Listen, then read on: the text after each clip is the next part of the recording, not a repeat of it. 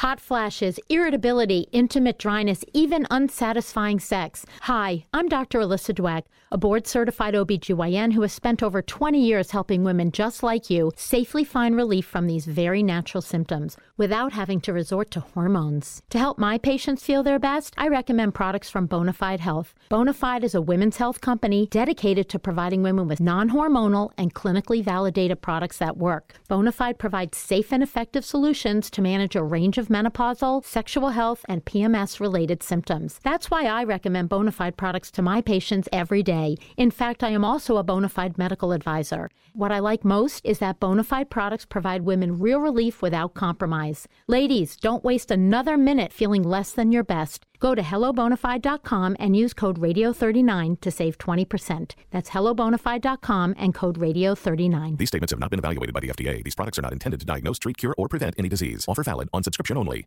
Nada es más importante que la salud de tu familia. Y hoy todos buscamos un sistema inmunológico fuerte y una mejor nutrición. Es por eso que los huevos Egglands Best te brindan más a ti y a tu familia. En comparación con los huevos ordinarios, Egglands Best te ofrece 6 veces más vitamina D y 10 veces más vitamina E, además de muchos otros nutrientes importantes, junto con ese sabor delicioso y fresco de la granja que a ti y a tu familia les encanta. Todos queremos lo mejor para nuestras familias. Entonces, ¿por qué no los mejores huevos? Solo Egglands Best. Mejor sabor, mejor nutrición, mejores huevos. Durante años, se pensó que el Yeti vivía en los Himalayas. ¡Bienvenidos al Himalaya!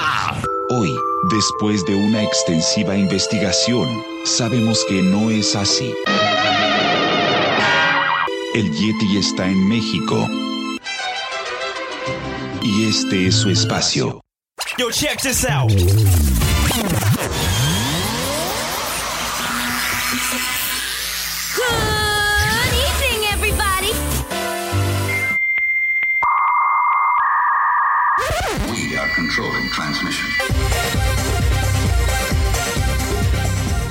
Estás escuchando la nueva temporada de La era del Yeti. Tecnología, actualidad, arte, música, entretenimiento, política y mucho más en este espacio. La era del Yeti.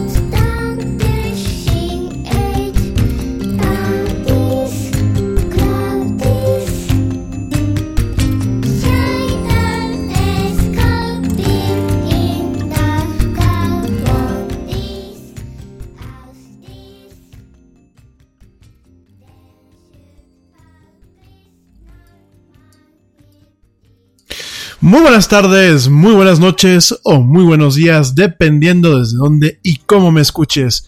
Como siempre, te doy la más cálida, la más cordial y la más sincera de las bienvenidas a esto que es una emisión más de la era del Yeti.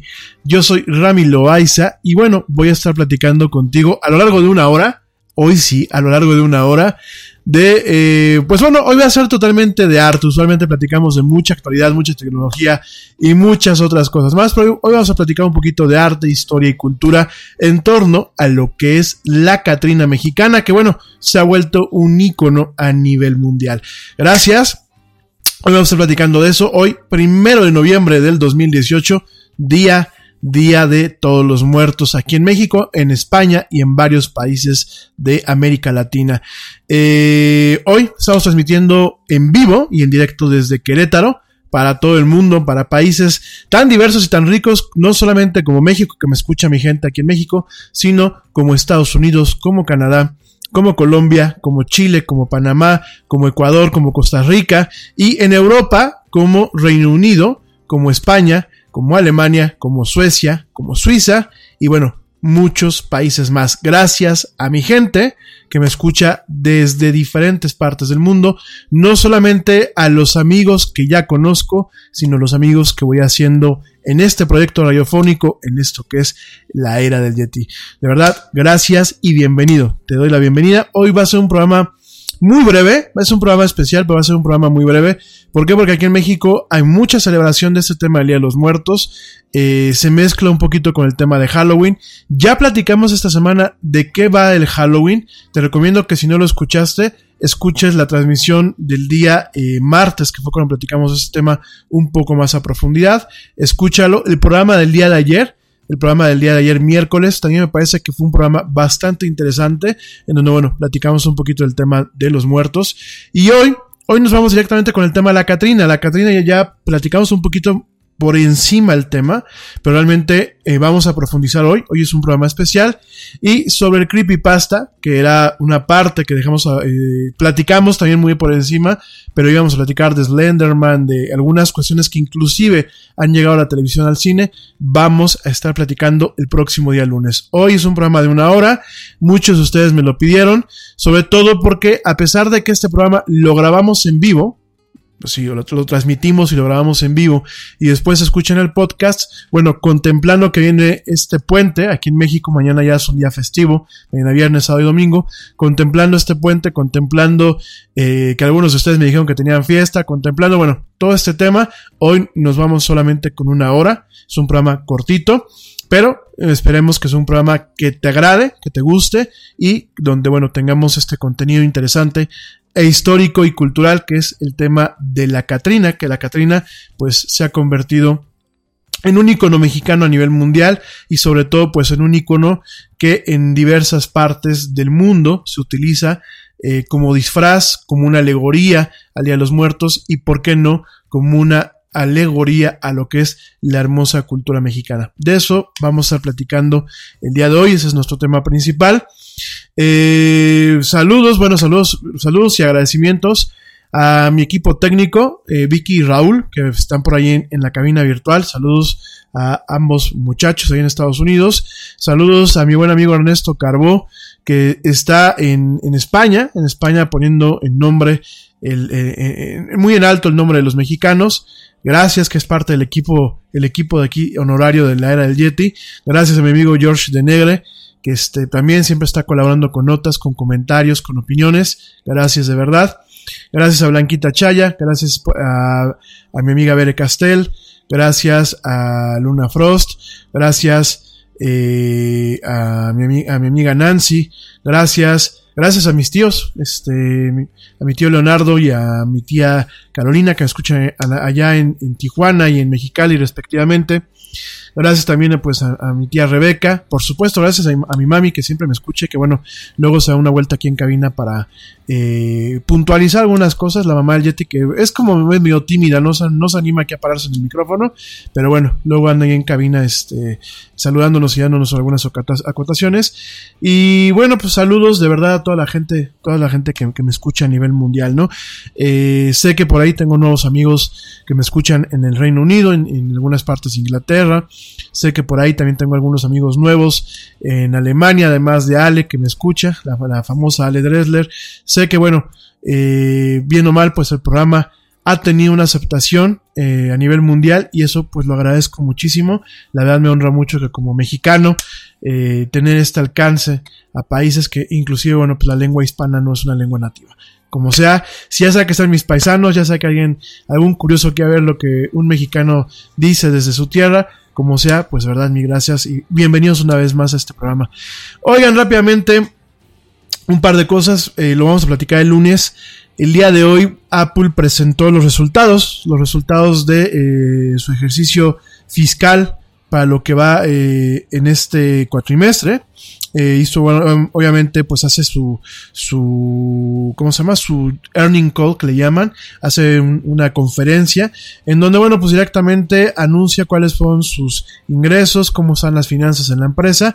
Y lo único que sí dijo es que proyectaba a la baja los ingresos obtenidos por dispositivos móviles, los iPhones y los iPads directamente para lo que es la época navideña, la época de los holidays que dicen directamente en Estados Unidos, pues se, se manejó, se, se dijo que la proyección iba a la baja, probablemente Apple no esté registrando la demanda que se esperaba en cuanto a los nuevos teléfonos y obviamente hizo una proyección a la baja que ocasionó ocasionó que, bueno, sus acciones se desplomaran en la, en la bolsa, ¿no? Ahorita ya empezó una recuperación, en el cierre hubo una recuperación, cerró la acción en 222.22 dólares, sin embargo, bueno, eh, tuvo, eh, tuvo una caída, una caída fuerte de alrededor del 4%, este aviso que tuvo, este, este comunicado que hizo en cuanto a la proyección de la venta de sus dispositivos para el fin de año, ¿no? Ya platicaremos el lunes, ya platicaremos el lunes de este tema, ¿no? Oigan, eh, rapidísimo antes de hablar de la Catrina, tengo aquí un peque, un peque que yo, yo le agradezco mucho a este peque y a sus papás. Eh, me manda este peque Rafael Ibarra Luna. Rafael Ibarra Luna de Veracruz. Me manda, bueno, me manda parte de este, de, un mensaje, un saludo y, bueno, un mensaje muy padre. Mil gracias, qué bueno que te guste el programa. Me pregunta que si directamente, este, eh, una película como Coco se puede hacer o se puede animar directamente en una computadora personal como las que podemos llegar a tener en la casa.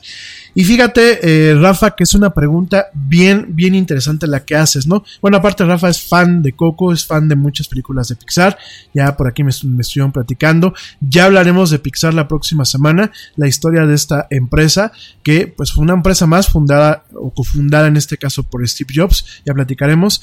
Pero bueno, Rafa me pregunta esta pregunta que es es sumamente interesante y la verdad es compleja de responder. Eh, una película como Coco, lo que es eh, cada componente de la película, que es no solamente los muñequitos, que obviamente primero se hace un esbozo en papel y, se hacen diferentes diseños y después se pasa a la computadora, eh, viene el tema de primero modelar los muñequitos, ¿no? Se hace un modelo. A estos muñequitos se les pone un esqueleto un esqueleto virtual. Y dependiendo del estudio, de la filosofía del estudio y eh, del, del presupuesto de la película, se utilizan diferentes técnicas para animar de forma lo más natural posible estos muñequitos. Hay estudios que siguen animando a mano, que significa que, bueno, cada eh, fragmento la animación del muñequito o de la, de la acción que se ve en la película se hace directamente en la computadora y se hace, obviamente, programando partes del esqueleto, se hace con comandos o directamente, pues, cuadro por cuadro o entre se utilizan lo que son cuadros clave y después de allí la computadora pues le va rellenando con algo que se llama este interwinning, ¿no?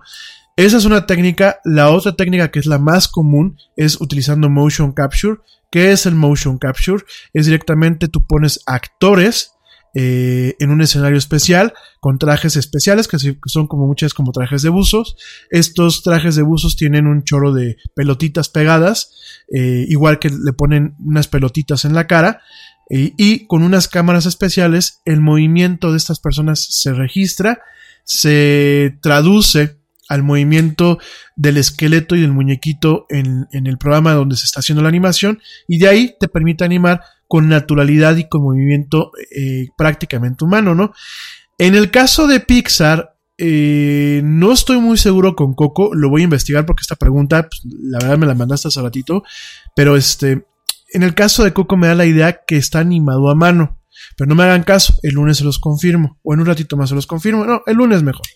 Entonces, este, eh, de entrada, y intentando contestar tu pregunta es, con una computadora, por ejemplo, como la que dices que tiene tu papá, en la que juega ciertos videojuegos, probablemente sí sería factible animar una película no con la calidad que tiene Coco. Y me refiero a una calidad de imagen, me refiero, a una calidad de producción, pero sí una película que pueda ser un corto, por ejemplo. Y me vas a preguntar por qué. Independientemente del método de animación, dentro de cuando tú haces una película animada como Coco, como Toy Story, eh, hay varios elementos que llevan, además de todo, llevan un trabajo técnico en cuanto a, programar diversos elementos. Por ejemplo, el cabello, valga la redundancia, el cabello de los personajes en ocasiones es una animación especial o un algoritmo especial que los anima dependiendo de la escena. Una. Dos. Eh, cada, cada cosa que tú ves en pantalla tiene dos componentes algo que se le llama shader y lo que es una textura. El shader como tal es un material, creo que ya lo hemos dicho aquí en la era del Yeti, el material que te indica que si yo le pongo una luz a un vaso de agua y tiene la parte dentro del vaso, tiene un material que tiene un shader con agua, que equivale al agua, la luz tendrá que, bueno, la animación tendrá que comportarse lo más similar a como es eh, el, entorno físico normal. ¿Qué significa? Pues que si yo le echo una luz, se vea el brillito del agüita, se vea, eh, pues obviamente las diversas onditas en la agüita de, de, la luz, se vea un reflejo transparente si el vaso es transparente, que se vea aquí el agua. Y obviamente un comportamiento de que cuando tú mueves el vaso, automáticamente ese material que está ahí se comporte como la luz. Y así, por ejemplo, con las vestimentas, y así, por ejemplo, con la iluminación en general, y así, por ejemplo, con los huesitos. O sea, hay muchas cuestiones, ¿no? Entonces, eh, cuando hablamos de una producción como Coco, se lleva un trabajo tremendo y, un, y son equipos muy grandes, porque es el cuate que hace la música, el cuate que dibuja previamente los, los, diseños de los personajes, el diseño de vestuario, el que hace los escenarios, el que se encarga exclusivamente de, iluminar, bueno, los que se encargan, eh, los editores, el musicalizador, el que hace los efectos sonoros, son equipos muy grandes porque son películas muy largas. Y lo que se hace, como, como el nivel de animación tiene que ser muy fluido y es muy complejo, porque por ejemplo hay una parte donde se ve el más allá mexicano, que es una ciudad gigante y ves un chorro de gente, y cuando está cantando este que es como la versión eh, Pixar de Pedro Infante, con un chorro de gente ahí en la casa, con la fiesta, o sea, todo ese tipo de cuestiones todos estos elementos requieren mucho, mucho poder de procesamiento. A pesar de que las máquinas modernas, e inclusive por ejemplo las consolas de videojuegos, permiten tener un cierto grado de animación y un cierto grado de inclusive de animación en lo que es en tiempo real, para tener la calidad para tener este toque y para tener esta definición que es para cine, porque no es lo mismo verlo en una pantallita, en una pantalla de tu casa o una pantalla de monitor, que verlo directamente en una pantalla de cine. Ahí hay un proceso especial en donde lo que se evita es que se pierda la definición y la calidad de la imagen, ¿no? Entonces, tomando todo esto en cuenta, eh, si bien es factible que tú puedas hacer una película como Coco en tu computadora, no es plausible. ¿En qué sentido? No tienes todo este tema humano, ni es, eh, ni a lo mejor eh, tienes la capacidad de dejar trabajando la máquina todo el tiempo, porque aparte, cada que tú ya tienes una escena hecha, se hace un proceso que se llama render. En el render eh, se agregan pues cositas, de, detallitos que le intentan dar naturalidad, ¿no? Se, se, interpreta la imagen, de hecho ese es el término, ¿no? Render significa en inglés interpretar. Entonces lo que hace es que se interpreta la imagen Y lo que se hace, por ejemplo, en un, en un, en un entorno como Pixar o como Illumination Studios, que es la que hizo a los, este, ¿cómo se llama? Mi villano favorito, o como DreamWorks, lo que se hace es que son producciones muy grandes que a lo mejor en una máquina normal, para alcanzar esa calidad, tendrías tú que, que tener muchos ciclos de trabajo, a pesar de que la, tecnología avanza. Y hay películas que antes veíamos que ya se pueden prácticamente hacer en una computadora, ¿no? Normal, computadora de, la que tú tienes en tu casa o en la mía. Pero una producción como Coco, todo ese trabajo se manda a servidores. Y esos servidores especiales lo que hacen es estar rendereando y generando lo que es el producto final, ¿no? Si tú quisieras el día de mañana hacer, por ejemplo, un cortometraje, sí, yo no dudo que lo puedas hacer. De hecho, hay las herramientas, hay mucho espacio amateur que te permite hacer eso, hay eh, la tecnología, hay los programas, o sea, sí podrías hacerlo, ¿no? Es factible que lo hagas, un pequeño cortometraje, quizás con una calidad similar a la de Coco, sí. Hacer una producción como la de Coco, que aparte cuesta mucho dinero, no, porque requiere mucho talento humano. O probablemente sí, pero a lo mejor te tardas 5, 6, 7, 8 años. What's it doing? Designing my new 2021 Nissan Kicks Online in the Kicks Color Studio. I give each a special name. This one's electric blue, orange, red, white. I call it the gumball machine. You think it's me? I feel like you're more of a red velvet guy. Limitless possibilities. With over 100 million available color combinations and Bose Personal Plus system in the boldly new 2021 Nissan Kicks. Bose is a registered trademark of the Bose Corporation. Color combinations include interior and exterior colors. Customization is an available feature subject to availability at participating Nissan dealers. See dealer for details. Tú trabajas duro por tu dinero. Con Metro by T-Mobile, rinde más. Ahora no hay cargos al cambiarte. Disfruta el precio más bajo de Metro. Solo 25 dólares la línea por cuatro líneas. Además, llévate cuatro teléfonos gratis al cambiarte. Metro by T-Mobile. Conquista tu día. Todas las líneas pierden la promo si alguna se desconecta sin cargos de activación en teléfonos selectos. Límite uno por línea con cambio elegible. Excluye impuesto de venta. Oferta por tiempo limitado. Aplican restricciones. Visita metrobytimóvil.com. ¿No? Entonces, sí es factible, sí la tecnología ha avanzado muchísimo. De hecho, bueno, ya lo platicamos hace unos meses eh, con las nuevas tarjetas procesadoras de video. Inclusive, bueno, pues viene la promesa de poder generar imágenes prácticamente cinematográficas eh, en tiempo real. Vienen tiempos muy interesantes. Es factible que lo puedas hacer, es posible, sí, pero no es plausible, no es eh, técnicamente sencillo, ¿no? Sin embargo, bueno, es, te digo, es una pregunta muy compleja, ¿eh? O sea, la verdad es un debate muy complejo y yo he visto gente que hace maravillas, que, le, que no, le, no, no, no, le piden nada a una producción de Hollywood y, y, viceversa, ¿no? Entonces, la verdad es una pregunta muy compleja, pero bueno, ya la, la próxima semana la, la, platicamos con un poco más de calma. Espero que te haya más o menos ayudado, Rafa. Eh, si no te quedó claro, dímelo y pues yo vuelvo a explicarlo y, y, que te quede claro, ¿no? Porque yo creo que hay que cultivar el interés de las generaciones que vienen, sobre todo para dedicarse a estas ramas, a estas áreas que todavía en México están un poco desiertas, ¿no? Aquí en México no tenemos ninguna casa como Pixar, tenemos intentos como Anima Studios, creo que van por buen camino, aunque creo que todavía falta mucho cuidar lo que es la calidad de sus producciones, ¿no? Pero bueno, ya platicaremos de eso y mucho más en otras emisiones de este programa, ¿no? Hoy, Catrina, no va a haber ni cortes. Llevamos 20 minutos de programa. Eh, ¿Qué es la Catrina? La Catrina, como lo platicamos esta semana para gente que sintonizó los otros programas, la Catrina es esta figura, esta figura de una calavera alegre, de una calavera risueña, de una calavera que se ve muy chic también, ¿no? Y el tema de la Catrina ha sido muy interesante porque a nivel internacional se tomó el concepto de la Catrina con un vínculo de el Día de los Muertos, pero con este vínculo de la mexicanidad o la cultura mexicana como un aspecto de moda. De hecho, me toca a mí ver compañeras en España, compañeros en Reino Unido, amigos en algunas otras partes que se disfrazan o de Catrines o de Catrina, ¿no?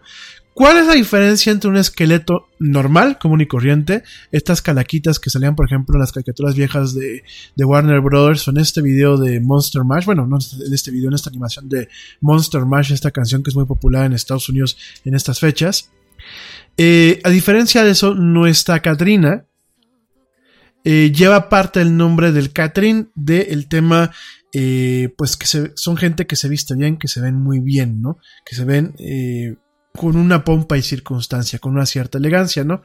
Además de esto, bueno, pues es una Catriña, una, una, un personaje muy risueño. En México intentamos vislumbrar a la muerte como algo más y a la muerte como algo, como algo que es irremediable, pero que no debe de ser un sentido de tristeza o de un trauma, ¿no? De hecho, por eso que existen las famosas calaveritas, ¿no?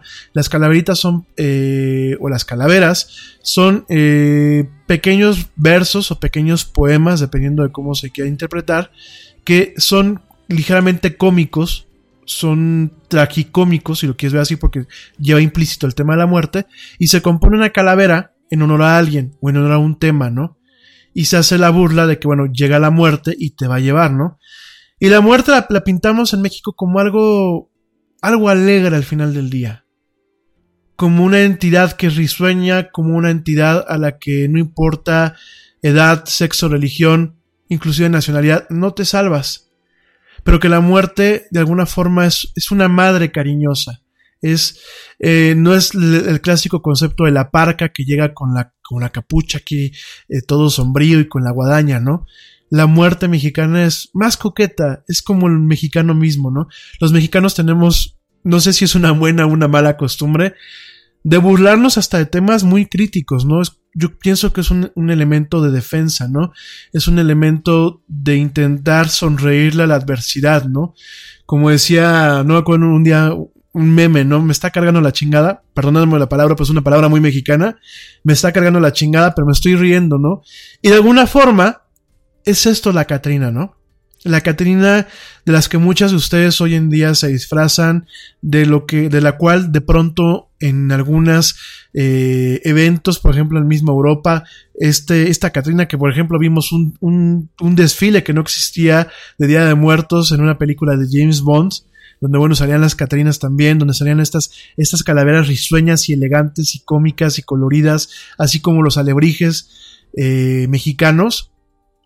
Eh, la Catrina parte, parte de un tema muy substancial de un México de principios del siglo pasado, en donde tenemos este choque de una segunda, si lo queremos ver así, una segunda europeización este choque del porfiriato, este choque de un México que intenta salir adelante socialmente, pero tenemos todavía esta diatriba o esta amalgama o esta claroscuro en donde tenemos todavía una sociedad pobre, una sociedad afectada, una sociedad que socialmente no encaja en los esquemas de un nuevo México, ¿no? Entonces, ahorita te voy a platicar un poquito de, de la historia de la Catrina, pero la Catrina no deja de mostrar la polémica y la dualidad que tiene México como nación y como país, ¿no? México es un país que vive constantemente en un entorno de claroscuros, donde las amalgamas entre el ayer y el hoy muchas veces no son amalgamas, sino son verdaderas peleas entre un choque eh, del progreso contra lo tradicional, de el futuro contra el pasado, porque así somos los mexicanos. Los mexicanos tenemos esta dualidad en donde por un lado queremos estar en la punta del progreso, queremos estar en la vanguardia, pero por otro lado nos da miedo y, nuestras tradiciones y nuestros, eh, nuestra cultura y mucho de lo que es el pueblo mexicano sigue queriendo vivir en el pasado, ¿no? Por eso las películas de Pedro Infante tienen todavía el auge que tienen, por eso eh, nos tardamos en entender las cuestiones de la tecnología, por eso no tenemos un tema de generación eh, de capital intelectual o de propiedad intelectual. Y fíjate que es muy curioso, porque justamente hoy se compartió un encabezado en donde platicaban que los científicos son peligrosos. Y eso es una opinión del 52% en una encuesta mexicana, ¿no? Y es una encuesta que revela que por sus amplios conocimientos los hombres de ciencia son considerados como peligrosos por un buen sector del pueblo mexicano, ¿no? Entonces es muy chistoso porque este mismo conflicto entre México actual y México del pasado, y el México que le tiene miedo a la gente que tiene conocimiento, y el México que le tiene miedo eh, patológico a, la modernidad, porque realmente la tenemos, ¿no? Y lo vemos inclusive en el tema de los medios de comunicación, ¿no? Y lo vemos muchas veces en lo que se mandan en WhatsApp, en lo que se comparten en las redes sociales, ¿no?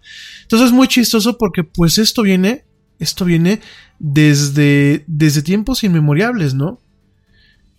Este, este tema es algo propio del mexicano que en diversas partes se ha puesto en manifiesto, se le ha dado una vuelta amigable y accesible, pero no deja de ser una herramienta de, de, em, reflexión, ¿no? Antes de continuar, me acaban de decir que qué es una alebrije, me preguntan por acá. Eh, gracias, este Mario Delgado de Costa Rica.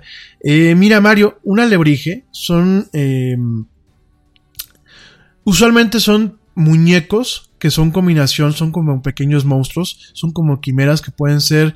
Eh, combinación entre pájaro y serpiente, entre caballo y pájaro, entre dragón, serpiente y pescado. Son, el alebrije son de un tipo de artesanía que usualmente aquí en México son muy coloridos, son como monstruos, son sumamente coloridos y se hacen principalmente de papel maché.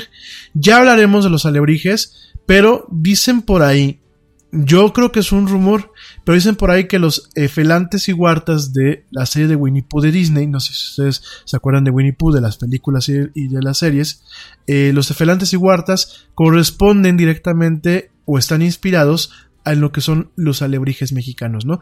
El alebrije principalmente eh, intenta evocar en muchos aspectos a Quetzalcoatl, que era el, dios de la serpiente alada, eh, a ciertos temas que son un, una amalgama entre lo que es eh, el tema prehispánico, antes de que llegara la conquista, y a posteriori, ¿no?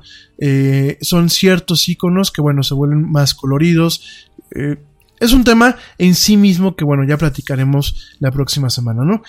Regresando al tema de la Catrina, pero igual les voy a compartir unas fotos para que ustedes las vean y me entiendan que es una alebrije. Eh, porque, bueno, no, no, no, no basta platicarlo en el radio. Yo creo que para que vean que es un alebrije, hay que verlo en una fotografía, en una imagen, ¿no? Eh, no lo son piñatas, ¿eh? Hay algunas piñatas que parecen alebrijes o que son piñatas de alebrijes, pero una alebrije no es una piñata, son dos cuestiones diferentes. Ya lo platicaré con un poquito más de detalle de todos modos les voy a compartir las fotos en, las redes, en mis redes sociales, ¿no? La Catrina, fíjense nada más, es un personaje que hoy sigue dando de qué hablar en el uso que muchas veces se le da a la imagen o a la efigie de lo que es la Catrina. me da risa que mucha gente desconoce realmente lo que es eh, la historia de este icono y lo usan a diestra y siniestra y sencillamente dicen, pues yo lo uso porque es mexicano, pues nada más, ¿no? Cuando muchas veces el uso en algunos sectores de la población, sobre todo en la parte fresa, el uso de la Catrina es, como te diré, es el, el, momento en que alguien muy fresa lo utiliza, principalmente las muchachas, y esto es con todo respeto, caen dentro de lo que es la ironía y la sátira de lo que realmente era la Catrina, ¿no? Porque yo veo que luego lo te estaba escuchando, ¿no? ¿De qué te haces? No, yo de Catrina. ¿Por qué? Ay, no, porque de Morticia y eso es de los gringos. Y de algún otro icono, no, porque eso es de nacos, ¿no? Me tocó escucharlo, nadie me lo platicó. La Catrina es algo de, de gente bien, ¿no? Y curiosamente la Catrina intentaba, intentaba hacer una crítica principalmente a este tipo de actitudes, ¿no? La historia de la Catrina empieza durante los gobiernos de Benito Juárez, Sebastián Lerdo de Tejada y Porfirio Díaz. En estos periodos se empezaron a popularizar textos escritos por la clase media que criticaban tanto la situación general del país como el de las clases privilegiadas. Los escritos redactados de manera burlona y acompañados de dibujos de cráneos esqueletos empezaron a reproducirse en los periódicos llamados de combate. Estas son el origen de las calaveras. ¿Por qué? Porque, bueno, de ahí viene el tema de las rimas y esto. Y en el caso, bueno, pues de los panfletos o los periódicos que ponían, eran calaveras vestidas con ropas de gala, bebiendo pulque, montadas a caballo, en fiestas de la alta sociedad o de un barrio. Todas para tratar la miseria, los errores políticos, la hipocresía de una sociedad y, pues, uno de estos casos fue la Katrina Garbancera, que es la que vamos a platicar y es la que, pues de alguna forma, se intenta o se maneja hoy en día esta, esta figura, ¿no? Eh, no quiero entrar en temas escabrosos y políticos, sin embargo, un tema que tiene América Latina muy incrustado es esta falsedad de la lucha de clases.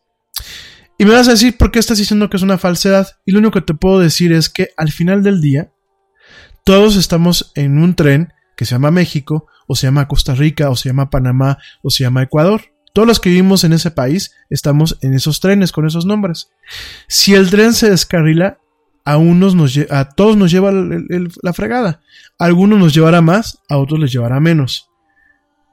El tema de la lucha de clases es un punto que durante mucho tiempo se ha venido manejando para mantener a los pueblos divididos y que realmente sean más fácil de manipular por los poderes fácticos, tanto económicos como sociales, como sobre todo políticos. No quiero entrar en temas escabrosos, porque si no después me quieren linchar por acá y al otro día va a aparecer Catrín. Pero nada más es un tema para que lo reflexionemos, ¿no? Mm, y cosa curiosa, uno de los lugares donde más riqueza se, concentra a nivel mundial son los países latinos. Mucha gente dirá que la riqueza está mal distribuida. Yo lo único que puedo decir es la riqueza se genera. No, no es una comuna esto. No es un, un tema eh, de un socialismo. Porque el socialismo como tal, ya en un momento les platicaré, no ha funcionado. Inclusive el socialismo científico que funcionó en su momento para fundar el Estado de Israel a partir de lo que son los kibbutz y los moshav, ya no funciona y demostró en muchos aspectos que no ha funcionado. Y eso te lo digo porque a mí me tocó vivirlo. Yo viví en un kibbutz en su momento. Pero bueno, solamente quería hacer esta acotación, ¿no?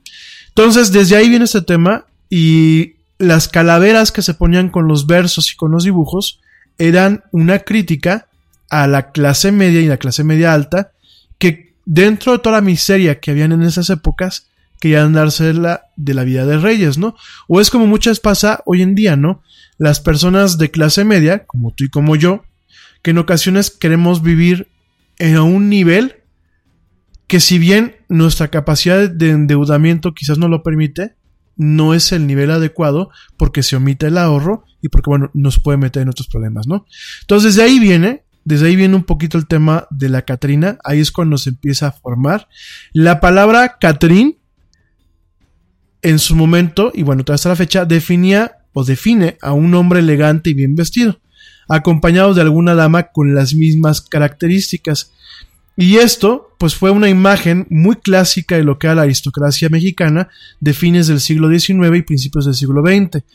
Es, si quieren verlo así, llegó con parte de una europeización de aquella época. Inclusive dentro de lo que es el porfiriato se vivió mucho eso.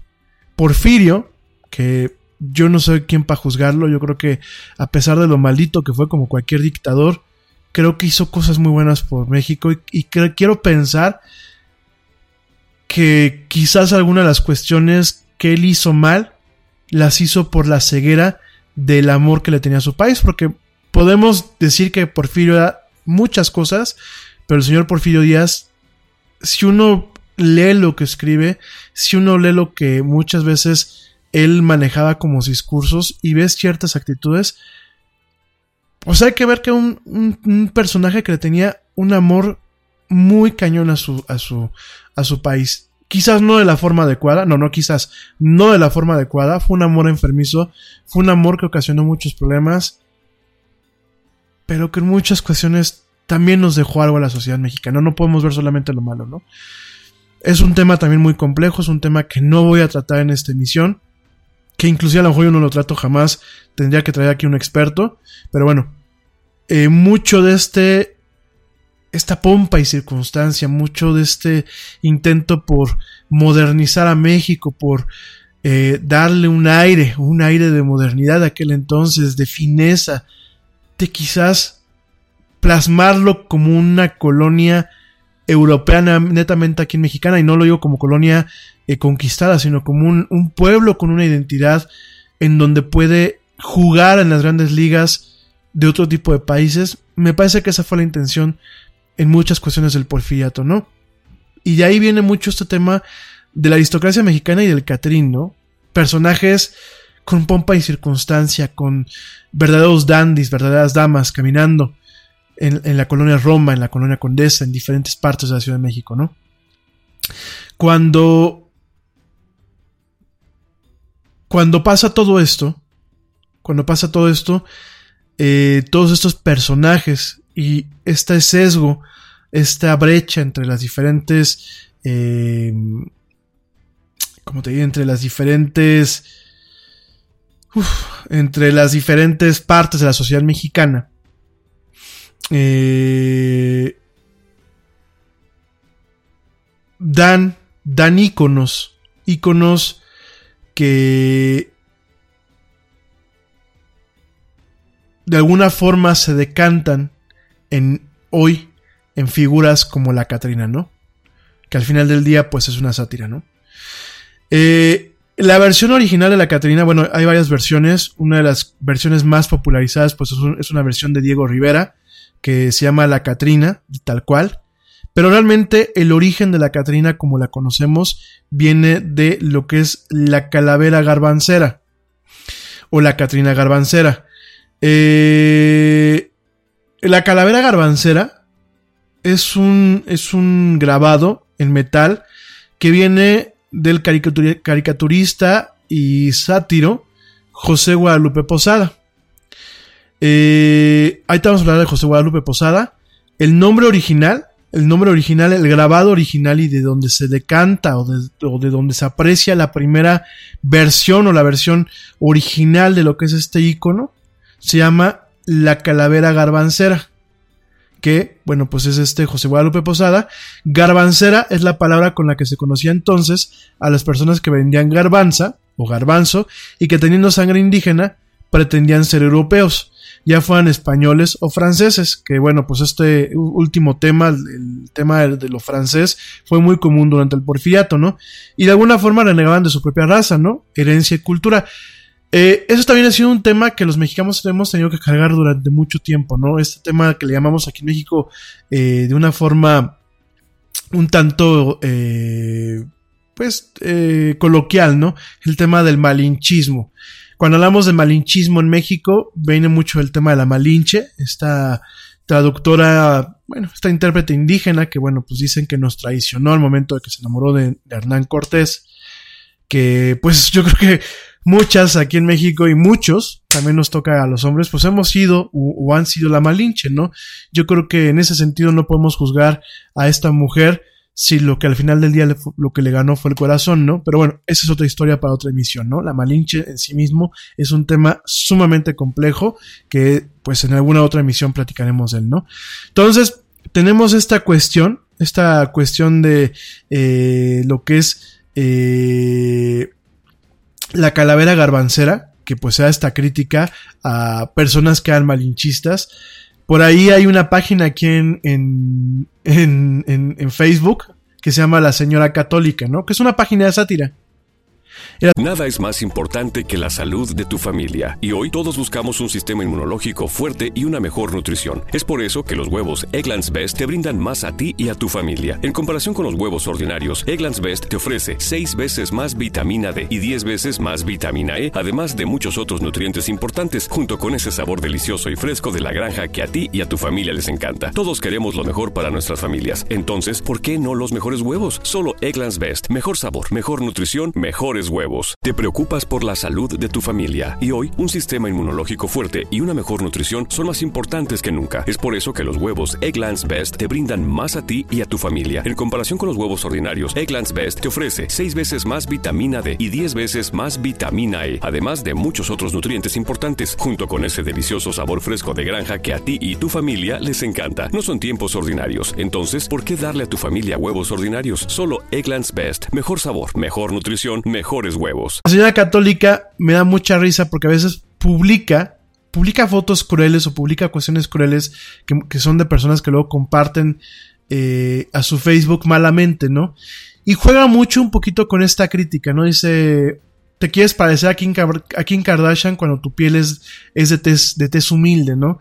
Y digo, está muy feo manejar el tema de la tez de una persona con el nivel socioeconómico. Sin embargo, muchas veces es un tema real en, aquí en México todavía, ¿no? La misma crítica que hacían este tipo de artistas y caricaturistas en aquella época del siglo XIX y principios del siglo XX, pues se sigue dando al final del día hoy con personas que muchas vienen de extracción muy humilde, como decimos aquí en México, o de extracción sociocultural, socioeconómica y cultural muy, muy baja, y quieren asemejarse a ciertas figuras de clases medias, medias altas y clases altas, ¿no? O íconos internacionales, ¿no?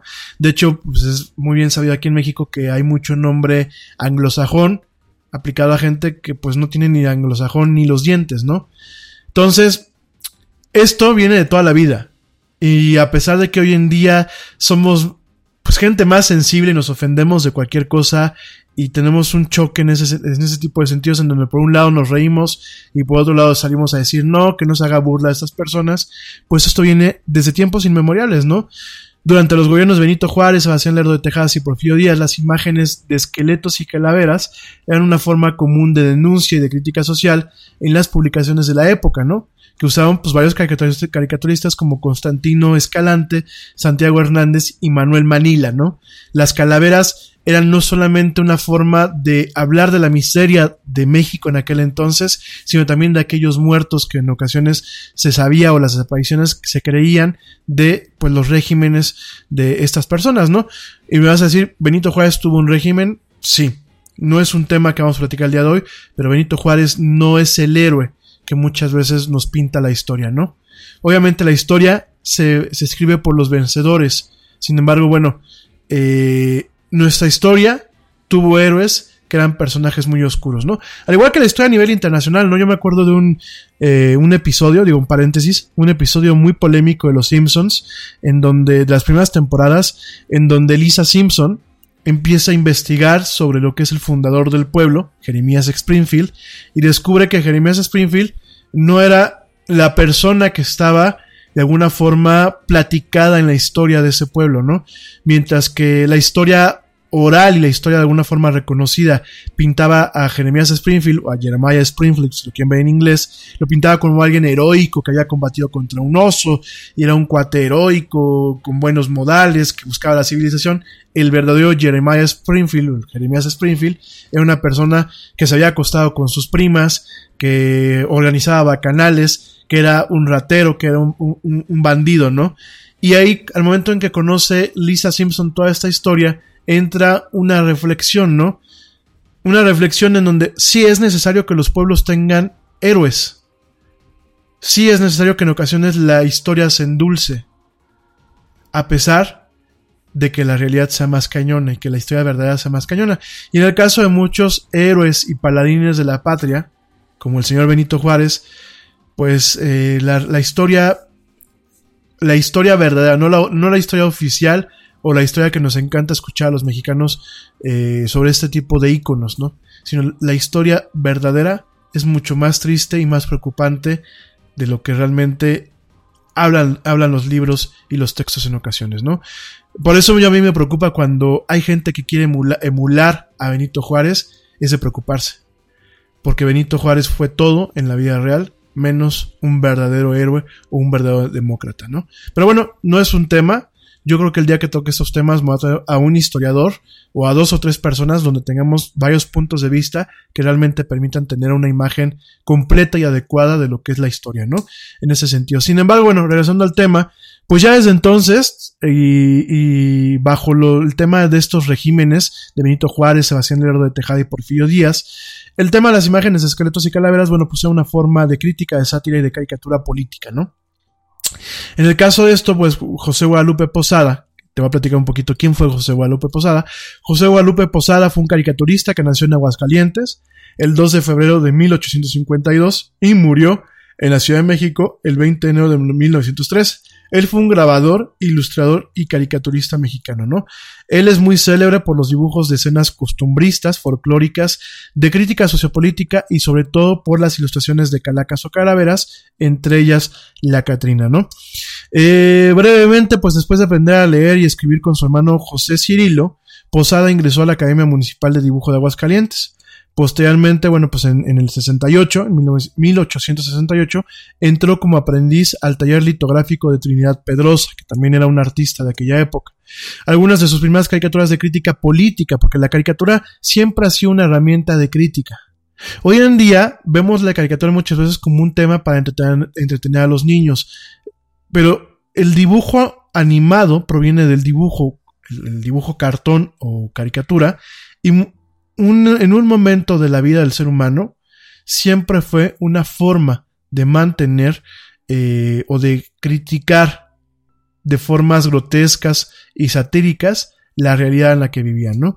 El mismo Garfield, que es una caricatura, una tira cómica por excelencia, el mismo Garfield a su manera, lo, lo estoy contextualizando, es una crítica a muchas cuestiones de la vida, la vida misma, ¿no? Al igual que, por ejemplo, Peanuts, este Charlie Brown y Snoopy, eh, los, muchos de los, de los primeras tiras cómicas que hizo Schulz, que ya hablaremos de, de Schulz y Snoopy en su momento, y Charlie Brown, eh, las primeras tiras cómicas que hizo Schulz con Charlie Brown y con Snoopy eran tiras muy oscuras. ¿eh?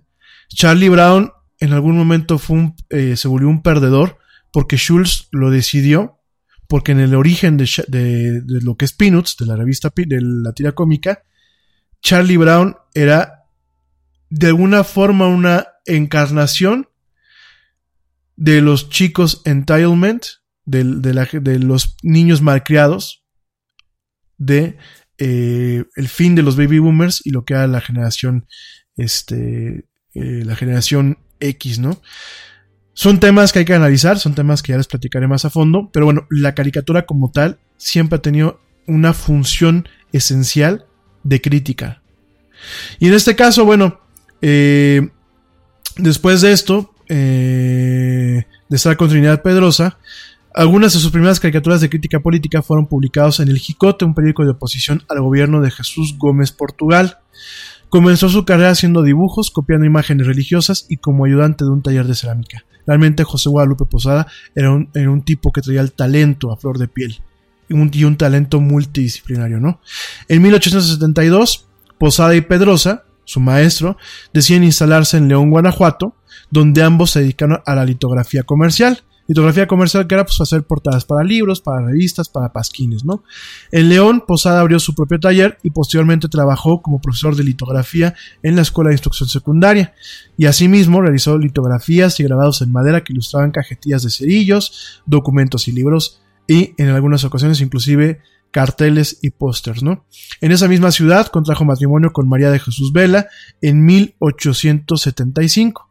Al año siguiente le compró la imprenta a Trinidad Pedrosa, a su profesor, y de 1875 a 1888, durante 13 años, continuó colaborando para varios periódicos de León, entre ellos La Gacetilla, El Pueblo Caótico y La Educación, siempre con eh, cartones o caricaturas de crítica y sátira política.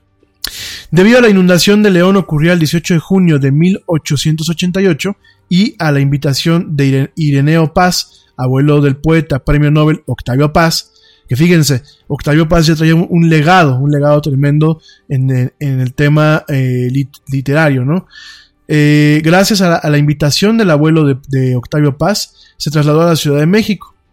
En la revista La Patria Ilustrada, dirigida por Arturo Paz, publicó varias litografías que representan la tragedia, en la cual se hallaron más de 250 cadáveres y se reportaron más de 1.400 personas desaparecidas. A finales de 1888 se trasladó a la Ciudad de México, ya de, de un- de una forma definitiva, en donde aprendió el oficio de técnicas de grabado en plomo y zinc, lo cual es muy difícil, es más difícil que trabajar en madera y, hacer litografías comunes y corrientes, ¿no? Colaboró para el periódico La Patria Ilustrada y la Revista de México hasta los primeros meses de 1888, ¿no? Eh, fueron muchos y muy variados los talleres, imprentas y periódicos en los que trabajó Posadas, entre ellos la Juventud Literaria, de la Revista de México, La Patria Ilustrada y el Padre Cobos. Eh, más adelante, bueno, pues empezó a trabajar para periódicos de Francisco Montes de Oca, El Gil Blas, El Popular, Argos, El Chisme y varios semanarios que de alguna forma pues intentaban acotar o criticar a los regímenes que existían en aquellos entonces, ¿no? En ese sentido, bueno, pues Posada emprendió un trabajo en el que le valió la aceptación y admiración popular por su sentido del humor, propensión a lo dramático y su calidad plástica. Era de verdad un, muy talentoso ilustrador, ¿no? En su obra, ampliada y variada, Posada retrató las creencias y formas de la vida cotidiana de los grupos populares, criticando los abusos del gobierno y la explotación del pueblo. Además, ilustró las famosas calaveras, versos alusivos a la muerte que junto con sus demás ilustraciones se distribuían en periódicos y hojas sueltas. Y en este sentido, en 1893 colaboró de manera irregular para el periódico Gil Blas, el cual estaba dirigido a la clase pobre del pueblo y de tintes antiporfiristas, ¿no? Estos medios, que yo se los decía hace unos ayeres, ¿no? Todos los medios siempre tienen una línea, una línea editorial y una línea filosófica, ¿no? Y sobre eso, bueno, en este sentido, José Guadalupe Posada, pues era alguien que hoy podíamos identificarlo en los cánones de la izquierda y en los cánones anti-régimen de aquellas épocas, ¿no? Pese a su obra variada y el popular, el grabador no fue tan reconocido como otros artistas contemporáneos. Fue hasta su muerte que comenzó la valoración de su estética como verdadero arte popular y específicamente gracias al reconocimiento de Diego Rivera, quien le dio gran difusión a su obra, ¿no? Eh, de Diego Rivera es una plática también en sí misma. El señor Rivera era un tipo... Híjole. Era un talento, pero una mala persona. Tal cual. Era un genio que estaba muy loco, pero que aparte tenía una mala entraña, ¿no? De hecho, a León Trotsky, dicen las malas lenguas, lo matan porque Rivera le avisa a lo que era pues la Unión Soviética que Trotsky estaba aquí y de alguna forma ayuda a conspirar para planear el asesinato de León Trotsky. Que ya bueno, ya platicaremos de eso más adelante. Sin embargo, no podemos dejar de reconocer que Diego Rivera fue un gran muralista, que fue un gran artista, y gracias a él y un poco a la copia del talento de Posadas, el trabajo de Posada se da a conocer de una forma netamente eh, netamente amplio, ¿no? Eh, dentro del contexto de, Posada, pues encontramos lo que son las calaveras de, Posada, que son muy, muy, populares. Se asocian con el Día de Muertos, probablemente en su momento fueron críticas. De hecho, por ahí tenemos una calavera que no es la Catrina, es la Adelita. La Adelita aquí es un corrido que hablaba de una mujer que acompañaba a los batallones. De hecho, de ahí viene un poco el tema de los Adelitas. Y bueno, de ahí viene lo que es la concepción de lo que es la Catrina o la calavera garbancera, que bueno, años después Diego Rivera la, retomaría, ¿no? Y el grabado pues representa una burla de los indígenas enriquecidos durante el porfiato que despreciaban sus orígenes y costumbres copiando modas europeas, ¿no? En este contexto, Claudio Paz, en su libro El laberinto de la soledad, menciona aquí en México que la muerte es un espejo que refleja las vanas gesticulaciones de la vida. Una sociedad que niega la muerte, que niega la muerte, niega también la vida, ¿no? Y esa es una visión de la muerte compatible con los grabados de las calaveras de Posada, pues en ella se representaba una perspectiva del mexicano que no temía la muerte, sino la angustia de la vida, porque en ella el hombre es presa fácil de acechanzas y sufrimientos, ¿no? En ese sentido, bueno, las calaveras, como te lo platicaba al principio del programa, fueron una fusión de visiones precolombinas, coloniales y populares, que realmente más que plasmar un sentimiento solemne y dramático, eran una ilustración jocosa, satírica, divertida y llena de vitalidad, ¿no? La diferencia de la representación de la muerte en los grabados de Posada es que parece gozar la cotidianidad sin asustar a nadie. De hecho, la Catrina es un, personaje ameno, es un personaje que no es la parca, como te lo, comentaba, no es la parca con, el, con, la, con la capa y la guadaña. Es un personaje que opera como la vida misma, que es cotidiana, porque al final del día la muerte es así, ¿no? Y eh, de alguna forma, pues sus calaveras formaban parte de una expresión de arte popular, en donde además de jugar con este tema cotidiano, eran una forma de mostrar una parte de la sociedad mexicana, pues un tanto negra, y una parte de los regímenes bajo los cuales se vivían en aquel entonces, ¿no? Dicho todo esto, platicándote todo esto y platicándote, bueno, pues a grosso modo quién es eh, José Guadalupe Posada, se crea la Catrina, de hecho la Catrina o la calavera garbancera como tal aparece primero en un, en un eh, pasquín, un- en una pequeña hoja que dice remate de calaveras alegres y sandungueras. Eh, las que hoy son empolvadas garbanceras pararán en deformes calaveras, ¿no? Y con eso abre. Y de hecho el primer cuadro, el, cuadro que tenemos principal, es una Catrina que no está vestida, que está como en una nube de polvo, pero eso sí, tiene un sombrero muy hermoso y bueno, pues tiene sus moños y se ve muy bien la Catrina, ¿no? Con una sonrisa burlona. Y de alguna forma, pues no deja de ser una alegoría a la sociedad mexicana, ¿no? Eh, sin ofender a nadie. Es, por ejemplo, el tema de las fiestas de 15 años, que se tienen muy popularizadas aquí en México, que en ocasiones las familias tienen que empeñar hasta el calzón para poder hacer los 15 años a su niña, ¿no? Con pompa, circunstancia y chambelanes y baile. Entonces te fijas un poquito, ya desde ahí traemos este tema y la Catrina, si bien la utilizamos principalmente para evocar o para rememorar algunos iconos y nociones del Día de Muertos, realmente la Catrina es un icono, es una esencia, es una imagen que puede representar al mexicano a lo largo de su historia, no solamente pasada, sino presente y quizás incluso futuro, ¿no? En este caso, bueno, pues la calavera garbancera se convierte en la Catrina, eh, hecha por Diego Rivera. En su momento, mm, eh, cuando la lanza José Guadalupe Posada, era la calavera garbancera. Realmente quien le da ese toque y quien la explota, quien fue mejor mercadólogo en ese sentido, pues fue directamente Diego Rivera, ¿no? Eh, Diego Rivera, de hecho, fue quien le da su atuendo característico con su estola de plumas al plasmarla en un mural que se llama Sureño de una tarde dominical en la Alameda Central, ¿no? Donde la calavera pues aparece con su creador, José Guadalupe Posada, y una versión infantil de Rivera con Frida Kahlo, ¿no? El mural, este mural que pues de alguna forma populariza la versión moderna de la Catrina, fue pintado al fresco en 1947 mide 4.7 metros por 15.6 metros y tiene un peso de 35 toneladas, incluyendo una estructura metálica que lo refuerza, ¿no? Originalmente este mural fue realizado por Rivera para un hotel muy importante en el centro histórico de la Ciudad de México, el Hotel del Prado, que tristemente lo perdimos en, en el sismo de 1985, y actualmente está ubicado en el Museo Mural Diego Rivera, creado especialmente para preservar el mural considera uno de los más conocidos visualmente de la fructífera etapa del muralismo mexicano, ¿no? Es un cuadro muy interesante, eh, un, bueno, un mural, no un, no un cuadro, un mural muy interesante, en donde vemos a la Catrina, en este caso, a diferencia de la calavera garbancera, vemos a la Catrina vestida, la vemos con un vestido muy, muy de época, eh, con un, con una serpiente emplumada, que le da la vuelta al cuello y realmente vistiendo como una aristócrata europea, ¿no? Si bien mantiene las características de la calavera garbancera de Posada, como lo es el sombrero con esta pompa, con estas flores y los pequeños moños a los lados, ¿no? Es una obra muy emblemática. Vemos a Posada, a Posada vestido de Catrín, con sombrero de bombín, con, con smoking o con, con frac, como se quiera llamarlo. Eh, Posada la trae eh, agarrada del brazo.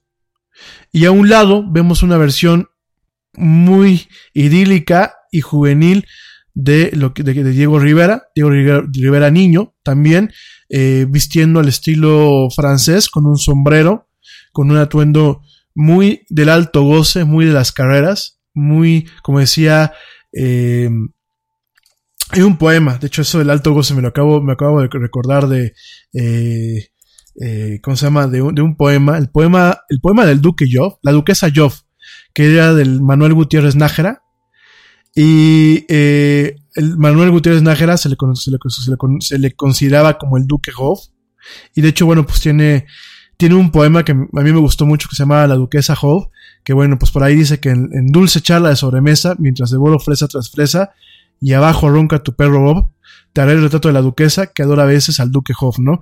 Y este, así va al principio, no me acuerdo si así va completo, pero al principio sí me acuerdo mucho. Y de alguna forma, el atuendo, el atuendo que plasma, que plasma eh, Diego Rivera en este, en este mural, en donde sale él y donde sale mismo Posada, pues es este atuendo, ¿no? Muy, el atuendo de los duques, el atuendo de esta aristocracia mexicana o pseudo aristocracia mexicana. Y es muy curioso, ¿no? no quiero entrar en muchos detalles porque realmente este mural tiene diferentes puntos de análisis, desde la teoría de la imagen hasta el simbolismo que viene implícito, pero es muy curioso verlo porque vemos a la Catrina con esta pompa y circunstancia, con esta elegancia, como dice Homero Simpson, qué elegancia la de Francia. Este, con esta elegancia, vemos a Posada de un lado, vemos a Diego Rivera del otro con esta elegancia, y vemos en un segundo plano, inclusive detrás de la Catrina de Diego Rivera, vemos a Frida Kahlo, ¿no? Con la vestimenta típica, con el, con el rebozo, sosteniendo un icono del yin y el yang, que la verdad, bueno, no puedo entrar ahorita en detalles, si no se me irá más, digo ya son las 8, que que iba a ser una hora de programa, si no se me irá muy largo este programa, pero de verdad, eh, si me lo permiten, no les digo que la próxima semana, pero voy a tener un programa especial para hablar del arte de Diego Rivera y este mural es un mural que en algún momento me acuerdo que lo llegué a ver en mi, en mi clase de teoría de la imagen, es un mural que realmente a veces los mexicanos no sabemos lo que tenemos. Es un mural muy complejo, muy complejo, muy icónico, muy simbólico, con diferentes ángulos de interpretaciones, con diferentes mensajes ocultos, y que realmente demuestra el talento y la locura y la genialidad de una persona enferma como lo fue Diego Rivera, porque hay que decir las cosas como son, el señor está bien, bien tocado, ¿no? No estoy haciendo un juicio de valor eh, irrespetuoso o al descubierto, sencillamente, bueno, pues es, es, algo que a lo largo del tiempo, y, lo vimos con la, pobre de Frida, Kahlo, pues fue un tema bastante complejo. Esta persona, la verdad, estaba enferma, pero no deja de tener un gran talento, ¿no?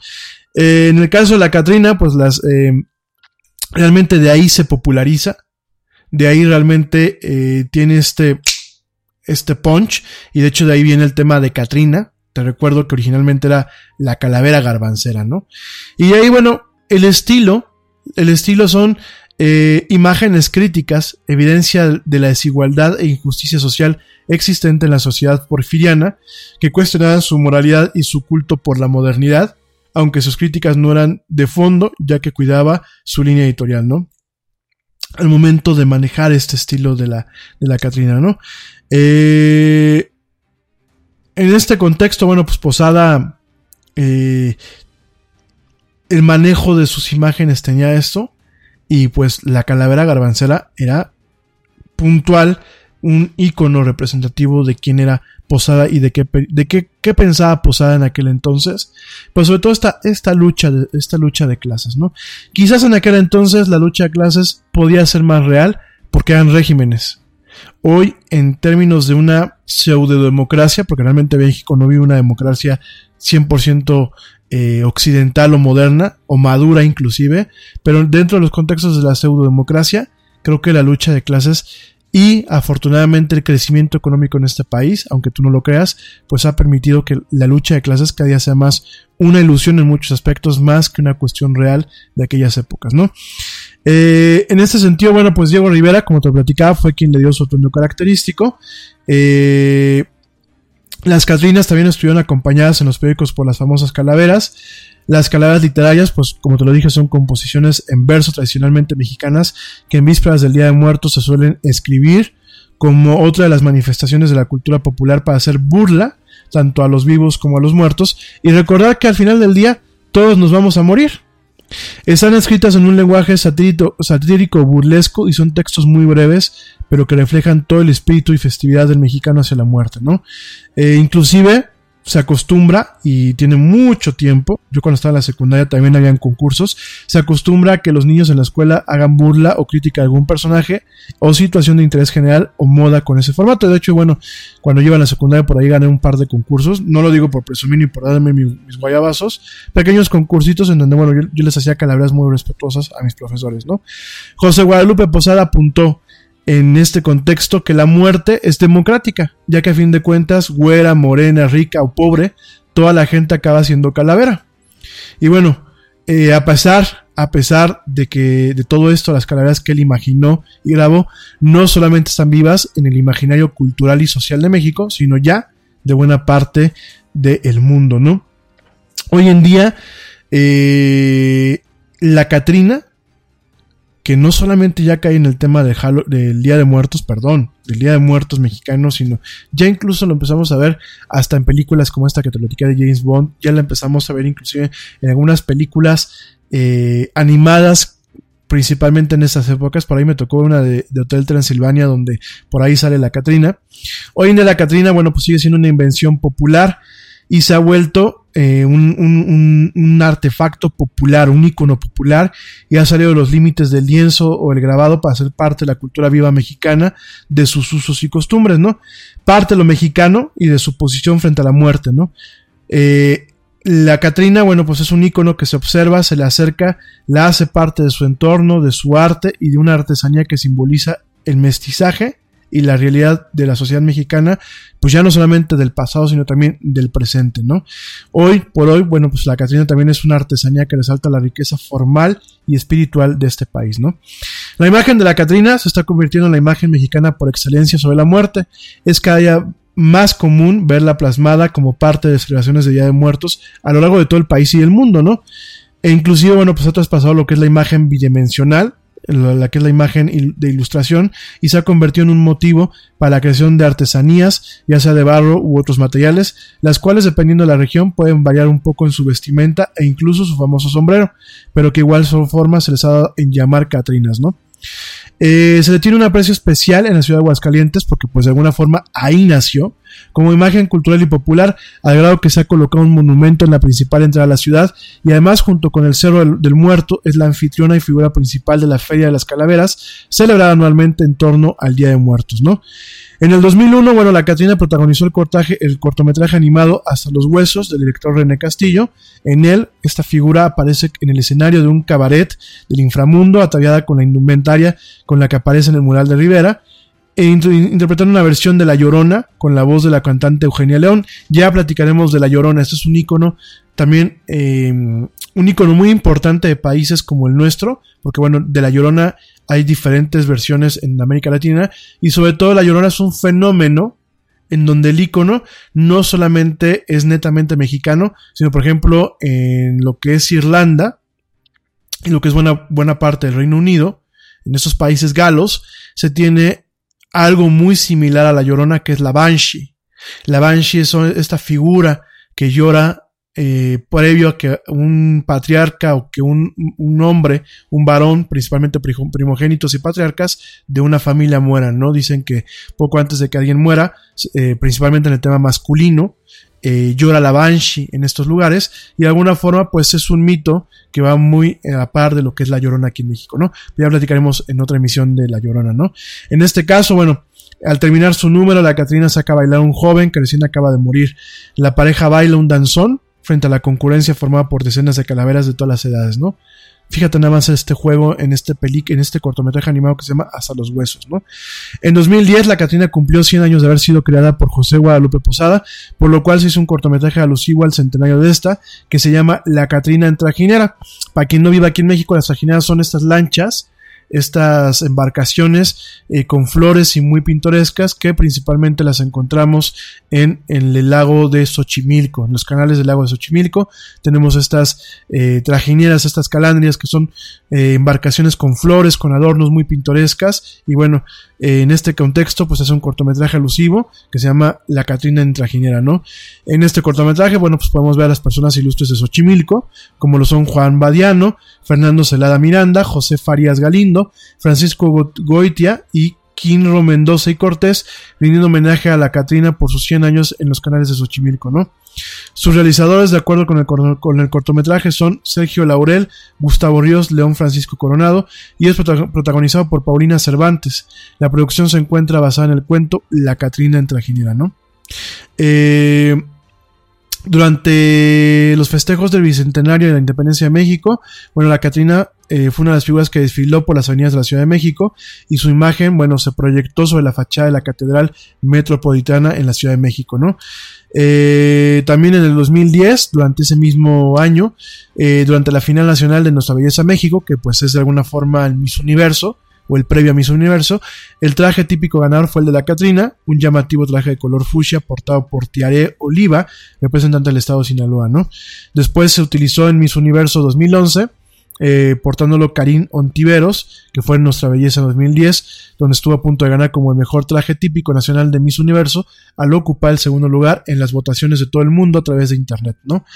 En el 2010, el Ayuntamiento de la Ciudad de Aguascalientes organizó, en colaboración de la agencia de fotografía y editorial Cuarto Oscuro, el concurso nacional de fotografía a la muerte en el marco de los 100 años de historia de la Catrina. Y bueno, pues desde ahí empezaron con los dibujos y las fotografías de la muerte, los disfraces y la Catrina, ¿no? Eh, en el 2017, eh, la Catrina, la Catrina como tal, pues eh, fue, eh, bueno, no, primero en el 2014 la Catrina fue protagonista de la famosa película El libro de la vida, del, libro de la vida ya platicaremos. Es una película muy bonita, muy bien realizada. Es una película estadounidense en 3D, que bueno, pues es una comedia romántica y de aventuras inspirada en la celebración del Día de los Muertos. Ya te platicaré de ella más, más a posteriori. En el 2017, la Katrina aparece en el video Hold Me Tight or Don't de Fallout Boy, parte del álbum Manía. Y bueno, en el 2017 obviamente Disney estrena la película Coco, en la que los muertos los vemos representados como esqueletos, ya que en México pues directamente la Catrina. Es la imagen característica asociada a los difuntos, ¿no? Y bueno, también, por otra parte, también tenemos, perdón, el desfile, este desfile que aparece en una película James Bond, del nuevo James Bond moderno, eh, me parece que fue en la de Skyfall, en donde eh, arranca la película en la Ciudad de México y vemos este desfile que no existía y desde ahí se empezó a manejar en la Ciudad de México, este desfile de Día de Muertos con las Catrinas, ¿no? Entonces, eh, la Catrina como tal no es un disfraz, la Catrina como tal es un icono de la cultura mexicana. Se puso de moda, se puso de moda inclusive en el, entorno yuppie, eh, hipster, inclusive millennial, pero realmente la Catrina pues es al momento que muchas personas de clase media, media alta o media baja o clase baja eh, se disfrazan de Catrina como un tema de moda o como un tema chic, pues caen en el juego, en el juego que parte desde que eh, este José Guadalupe Posada la creó, ¿no? Y pues ya son ocho y cuartos, espero que te haya quedado un poco claro lo que es la Catrina. Eh, desafortunadamente, pues yo creo que hablar de este tema nos puede llevar programas enteros. Espero que haya profundizado en él. Ya hablaremos un poquito más de algunas cuestiones que se quedaron en el tintero la próxima semana. Pero bueno, para despedirme me gustaría leerte lo que empecé a leerte el otro día, hoy te lo, quiero leer completo, este pasquín o este eh, manifiesto de, de donde surgió la, la calavera garbanza, garbancera, este remate de calaveras alegres, que bueno, son estos pequeños poemas en donde por primera vez aparece lo que es la imagen que nosotros conocemos de la Catrina, ¿no? La calavera garbancera, ¿no? Te lo platicaba el otro día, te leí unos cachitos, te quiero leer completo, en donde nos dice, bueno, el remate de calaveras alegres y sandungueras. Las que hoy son empolvadas garbanceras pararán en deformes calaveras, ¿no? Y nos dice, nos dice Posada en este pasquín, en este pequeño panfleto, y nos dice que hay hermosas garbanceras de corsé y alto tacón, pero han de ser calaveras calaveras del montón. Gata que te pintas chapas con ladrillo vermellón, la muerte dirá no escapas, eres cráneo del montón. Un examen voy a hacer con gran justificación y en él han de aparecer muchos cráneos del montón. Hay unas gatas ingratas, muy llenas de presunción, y maltreras como ratas que compran joyas baratas en las ventas de ocasión. A veces se llaman Rita, otras se llaman Consuelo, a otras les dicen Pepita, a esa la muerte les grita, no se duerman que yo velo, y en llegando la ocasión, que no mucho ha de tardar, heridas por un, por un torzón, calaveras del montón, al hoyo iréis a parar. Hay unas rosas fragantes porque compran pachuli, unas trinis trigarantes y unas choles palpitantes, dulces como un piruli. Pero también la pelona les dice sin emoción, no olviden a mi persona, que les guardo una corona de muelas en el panteón. Miren luego las mañosas que conchas hacen llamar, y aunque sean pretenciosas, no tienen perlas preciosas, sino mugre hasta más dar. Y a estas y a las filomenas que usan vestido, vestido, perdónenme, es que no alcanzo a ver aquí el vestido sañón y andan de algodón rellenas, les ha de acabar sus penas la flaca con su sazón. Eh, luego dice, Siguen las petras airosas, las clotildes y manuelas, que puercas y mantecosas son flojas y pingajosas y rompen muchas cazuelas. La enlutada misteriosa que impera ya en el panteón y es algo cavilosa con su guadaña filosa, la acechará el socavón. Las adelaidas traidoras que aparentan emoción, si oyen frases seductoras y que son estafadoras y muy flojas de pilón, se han de ver próximamente sin poderlo remediar, sumidas enteramente en el hoyo pestilente en donde no han de escapar. A las enriquetas melosas unidas a las julianas y a las virginias tramposas que compran baratas cosas, aunque resulten malsanas, pagarán su picudez y sus mañas de agiotista, sumiéndose en la estrechez y en la inmunda lobreguez, porque la muerte, la muerte es muy lista. Agiotista para la gente que nos escucha de fuera, agiotistas son aquellas personas que prestan dinero y que luego, bueno, cobran, cobran a la mala, ¿no? Las pulidas calorinas que se van a platicar en la tienda y las esquinas y se las echan de catrinas porque se saben peinar. Han de dejar sin excusa los listones y el crepé, y en un hoyo cual de tusa se hundirán con todiblusa, con choclos y con corsé. Las marcelas y las aras, que al cine van a gozar, vendiendo hasta las cucharas y se, van, y se embadurnan las caras porque pretenden gustar, Serán indudablemente, sin ninguna discusión, de improviso lentamente, esqueleto pestilente, calaveras del montón. Y las gatas de figón, que se hacen llamar Carmela, por producir emoción y tienen el bodegón tan sucio que desconsuela, han de pagar su pereza que, da mortificación, sumiéndose de cabeza en el fondo de la mesa, a hacer cráneos del montón. En fin, las lupes y pitas, las eduwiris perdón, y Lalas, las perfumadas Anitas, las Julias y las Chuchitas, tan amantes de las galas, han de sentir por final diciendo, miren qué caso, el guadañazo fatal y liadas como tamal, verán que yo su ocaso. Pero no quiero olvidar a tan lindas margaritas, tan amantes de bailar, y a quienes gusta ostentar porque se creen muy bonitas, la muerte las ha de herir, sin mirar su presunción, y aunque se van a afligir, yo les tengo que decir calaveras del montón. Las Gumercindas e Irenes, las Gilbertas y Ramonas, que quieren siempre ir en trenes y que alzan mucho las sienes, porque se juzgan personas. Las Melquiadas y Rebecas, las Amalias y Juanitas, que unas son sucias y mecas, y otras se juzgan muñecas y presumen de bonitas. Las Romanas y Esperanzas, las Anastasias famosas, que son gurbias y muy lanzas y parecen gatas mansas porque son muy labiosas. Todas, todas en montón sin poderlo remediar, en llegando la ocasión, calaveras del montón en la tumba, en la tumba han de parar. Y bueno, así termina este... Pues este panfleto, este pasquín de remate de calaveras alegres y sandungueras de el señor José Guadalupe Posada.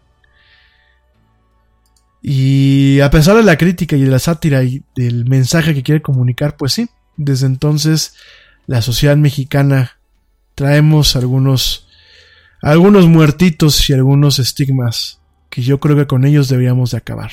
Pero bueno, en fin, espero que te haya gustado esta misión, es una misión pues especial prácticamente con esto del Día de los Muertos aquí en México. Eh, espero que te haya gustado, espero que te haya gustado este pequeño eh, esta pequeña semblanza sobre la Catrina, esta figura icónica de México para el mundo. Y bueno, como siempre, yo te espero a partir del próximo lunes, otra vez, regresando eh, de 7 pm hora central de México, en una emisión más de esto que es la era del Yeti, para la gente que me escucha en vivo. Para la gente que me escucha directamente en diferido, pues espero a través de las diversas plataformas como Spotify, iHeartRadio, Tuning Radio, Deezer, y directamente a través de las tiendas de podcasts de la iTunes Store para plataformas iOS de Apple o bien en la plataforma eh, y tienda de podcast de la Google Play Store para plataformas Android. Como siempre, bueno, pues un tremendo placer. Yo me despido hoy.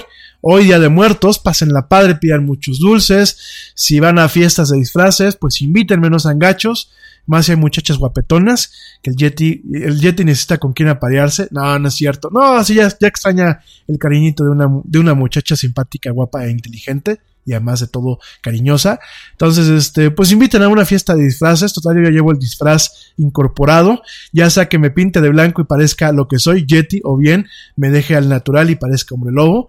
Pero bueno, invítenme a una fiesta. Si no, pues de todos modos disfruten, pasen un excelente fin de semana largo, eh, no beban mucho, manejan con cuidado, si van a beber mucho, pues por favor pidan un Uber, eviten, eviten accidentes, no solamente eh, piensen en ustedes, sino piensen en los acompañantes que pueden tener en su vehículo y también piensen en la gente, en la gente que muchas veces termina afectada por un accidente, ¿no? Las terceras personas que pueden venir en otros vehículos. Por favor, tengan cuidado, disfruten esta noche, pidan muchos dulces, no se les piquen los dientes, visiten a su dentista para que no les haga caries, lávenselos bien y bueno, de verdad, pórtense mal, adultos, pórtense mal, cuídense bien, disfruten la vida.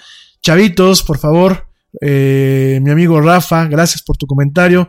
A mis amigos eh, Aarón, y este y Abraham, espero que no me haya equivocado con los nombres.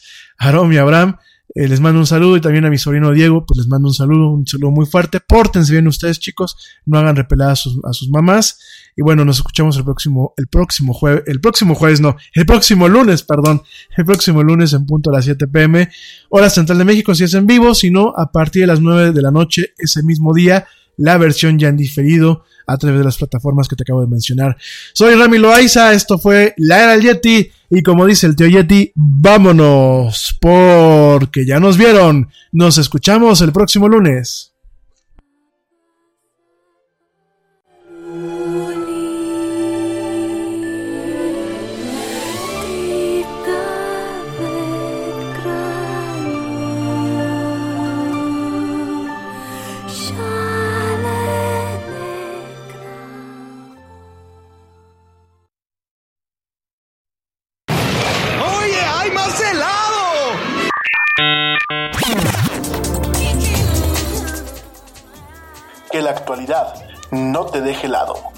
Esperamos en la siguiente emisión de La Era del Yeti.